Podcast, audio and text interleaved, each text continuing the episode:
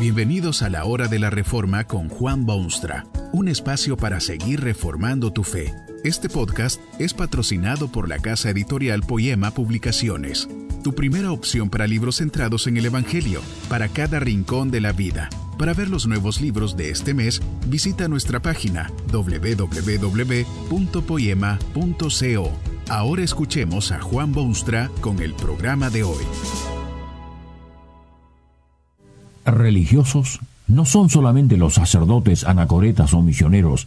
Lamentablemente mucha gente así piensa. Las religiones para otros, no para ellos. Puede ser para la gente tonta o puede ser para las mujeres o puede ser para la gente anticuada o puede ser para las élites sociales, pero ciertamente que no es para ellos. Ellos se creen libres de lo que llaman vestigios de época oscurantista o restos de estructuras esclavizantes e indeseables. Hasta hay países donde oficialmente se anuncia al mundo que ya no hay religión dentro de sus fronteras. Dicen que los ciudadanos han sido iluminados y educados y han llegado a reconocer que la religión es una tontería para el hombre nuevo. Es difícil descubrir una insensatez más grande que esa opinión, porque religiosos no son solamente los sacerdotes anacoretas o misioneros, todo el mundo es religioso. Cierto es que no todo el mundo es bautista o católico romano o budista o musulmán, pero todo el mundo es religioso. Antropológicamente parece inevitable. Las tribus primitivas lo primero que se inventan para sí mismas es una religión. Históricamente parece indiscutible. Las más avanzadas civilizaciones humanas han tenido una religión y aún desde el punto de vista contemporáneo. Cuando se levantan voces condenatorias de todo lo que es religioso, el observador objetivo debe admitir que no ha sido posible para el ser humano independizarse de los conceptos religiosos. Es que el ser humano, como decía un famoso observador de la realidad, es incurablemente religioso. Es religioso porque es humano, es religioso porque ha sido creado de cierto modo y por cierta persona. Es de suponer que si se admite que el ser humano es una célula fangosa que se ha ido desarrollando poco a poco, no sería del todo extraño creer que algún día de estos se podría producir el hombre que no es religioso. El hecho es, sin embargo, que el ser humano ha sido creado por aquel que creó la totalidad del universo, aquel de cuyas manos brotaron los astros y las bestias del campo y las flores de la selva. No sólo fue creado por ese creador estupendamente poderoso, sino que fue creado a su misma imagen. Sí, Señor, a imagen de Dios fue creado el hombre. ¿Cómo entonces puede pretenderse que no sea religioso?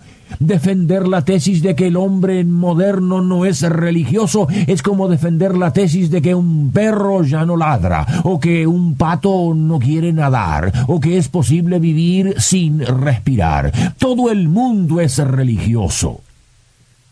El problema no consiste en si el hombre es o no religioso, sino en cuál es su religión. Usted sabe que hay religiosos de todo tipo en este extraño mundo, de todos los matices o formas y tamaños. La historia humana está encuadrada dentro de los límites de su religión. Aun quienes se consideran ateos de alguna clase u otra están dando a entender que se han convertido a una nueva religión, donde los dioses toman otros nombres y los ritos difieren un poco de los tradicionales o los sacerdotes o funcionarios visten otros uniformes. Aun ellos son eminentemente religiosos porque que el hombre es por naturaleza incurablemente religioso. La pregunta más que importante, pues, es esta. ¿Cuál es su religión? ¿Qué religión de todas las que hay en el mundo es la suya? ¿Cuál ha sido su selección? Dios anhela hondamente que los suyos, su pueblo, su hombre nuevo, sea siempre hondamente religioso, es decir, que adore, que viva consciente de su Dios y que actúe con motivos espirituales y religiosos. Es por esta razón que ha publicado su magnífico libro que contiene los específicos deseos y recomendaciones de Dios para cada ser humano. La Biblia contiene la revelación de Dios mismo con respecto a la religión.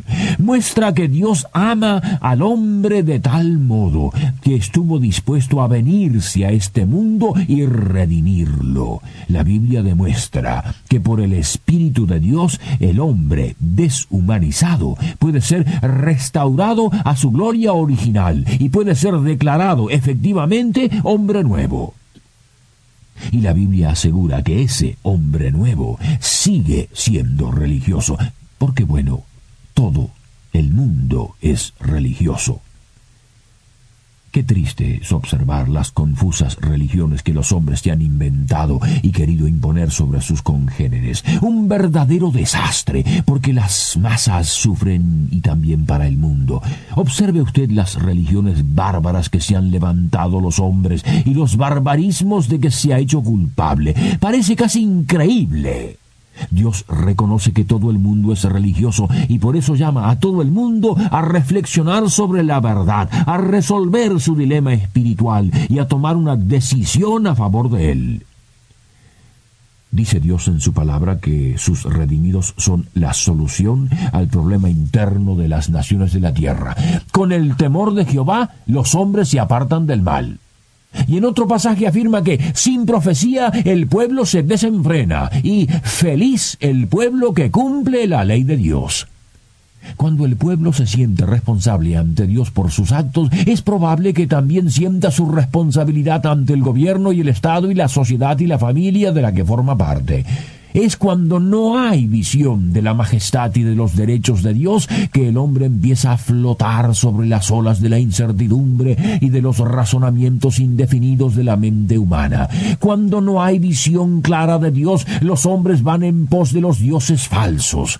Cuando no existe devoción al Creador, los hombres empiezan a postrarse ante las criaturas. Cuando no hay temor de Jehová en la tierra, los hombres tampoco temen las consecuencias de sus actos torcidos. Cierto es que sin profecía el pueblo se desenfrena, pero también es cierto que el que guarda la ley es bienaventurado y que bendito es el pueblo cuyo Dios es Jehová.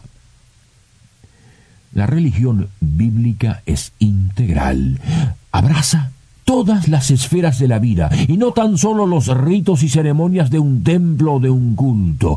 Jesucristo ejerce su señorío en la bolsa y en la planta industrial, en la mesa diplomática y en la cátedra universitaria, en la oficina civil y en los cuarteles militares, en el hogar humilde y en las mansiones de esplendor, en los recintos de las cámaras legislativas y en las oficinas de los ejecutivos nacionales. Todas las cosas están bajo su dominio y reinado, Dios las puso en sus manos y porque este mundo ha sido puesto a su cargo, hasta aquel día en que Él decida reemplazarlo por un cielo nuevo y una tierra nueva. La religión, si es la de las escrituras y la de Cristo, forma, informa, da forma a la vida familiar y a los romances y al empleo y al uso del tiempo y al deber ciudadano. Es la religión más integral que se haya conocido en los anales de la historia, a pesar de que muchos de sus adherentes han fracasado totalmente en demostrarlo.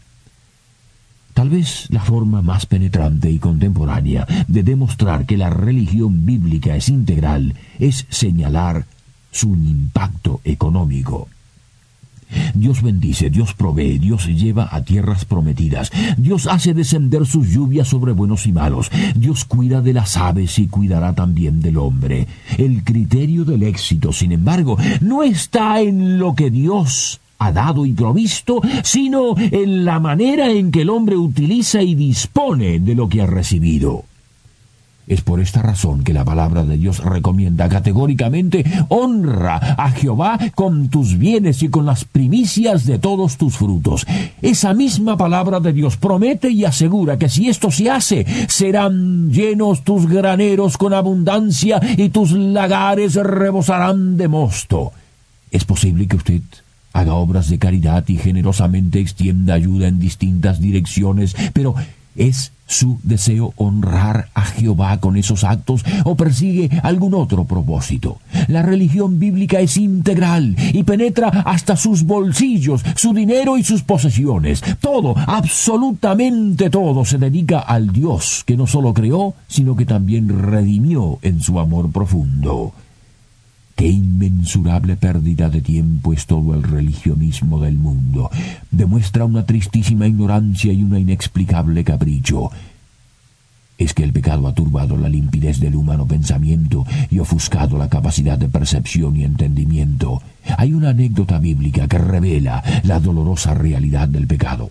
Había una ciudad, una ciudad entera en Samaria, que estaba totalmente dominada por un tal Simón. Toda la ciudadanía respetaba a este hombre y ciegamente se había sometido a sus deseos y a su tonta religión.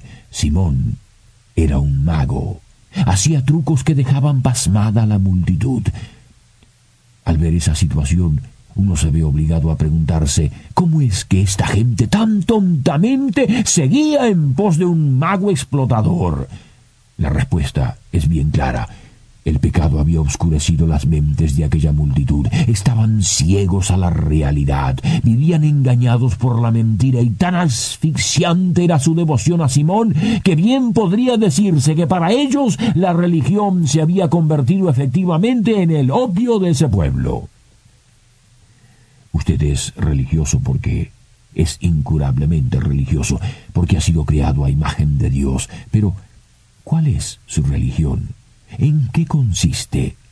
¿Se trata quizá de un opio esclavizante? ¿Es su religión cosa de hombres o de intereses creados? El Dios de las Escrituras lo está llamando a la reflexión para que abandone esas tonterías humanas o enloquecidas tradiciones y para que se vuelva a su Creador. Él mismo ha provisto los medios para que usted pueda hacerlo ahora mismo, sin más demora. Su voz evangélica se extiende a lo ancho de la tierra y desde una cruz y desde las páginas de la Escritura Jesucristo lo invita con estas palabras estimulantes.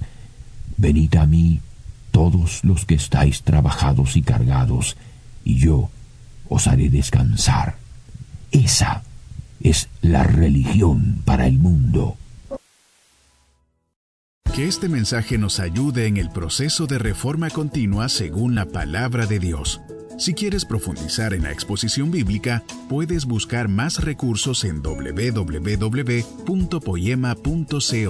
Allí encontrarás libros que te ayuden a entender la palabra de Dios y aplicarla a tu vida. Poema, el Evangelio para cada rincón de la vida. Nos vemos en el próximo episodio de La Hora de la Reforma con Juan Bonstra.